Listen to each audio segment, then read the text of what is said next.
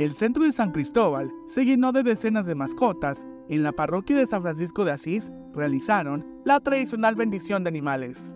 Este, vengo a la bendición de las mascotas y traigo a Kira, una husky de cuatro años, y pues a la bendición porque ahora sí que son parte de la familia y pues también que ellos queremos que estén bien. Sí, somos devotos, somos católicos y pues como repito es de la familia y pues también ellos pues, este, merecen que tengan la bendición. Eh, a mi, a mi cotorrita, se llama Rina. Para mí es algo muy importante porque ella este, es parte de la familia. Para mí es como si lo bautizara.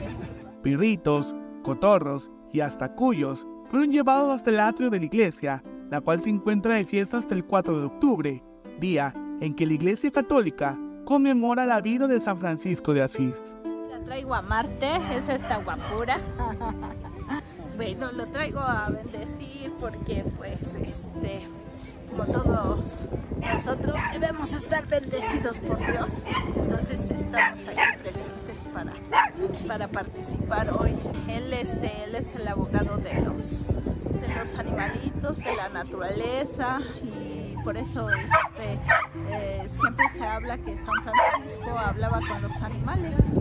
Según la Iglesia Católica, este santo tuvo una íntima relación con los animales, a quienes consideraba como otros hermanos. San Francisco de Asís era el santo de las criaturas, por eso a la una de la tarde tendremos la bendición de las mascotas. Él pues quería mucho a los animales, eh, tanto es que el próximo año estaremos este, celebrando 800 años del cántico de las criaturas. Él escribió antes de morir un cántico donde alababa a Dios por todas sus criaturas. El 4 de octubre es una fecha especial para los amantes de los animales, ya que conmemoran a San Francisco, patrón de los veterinarios, de los animales y de los ecologistas. Invitan a visitar esta iglesia ubicada en el centro del poblado Coleto. Pues miren, los invitamos a la solemnidad de San Francisco de Asís. Se va, a se va a llevar a cabo el día 4 de octubre. Invitamos a todas las personas que quieran venir de todo corazón. Son bienvenidos. Esta es su casa. No se olviden que nosotros queremos la paz del mundo, queremos la paz de todas las personas y principalmente que se lleve el mensaje de paz y bien.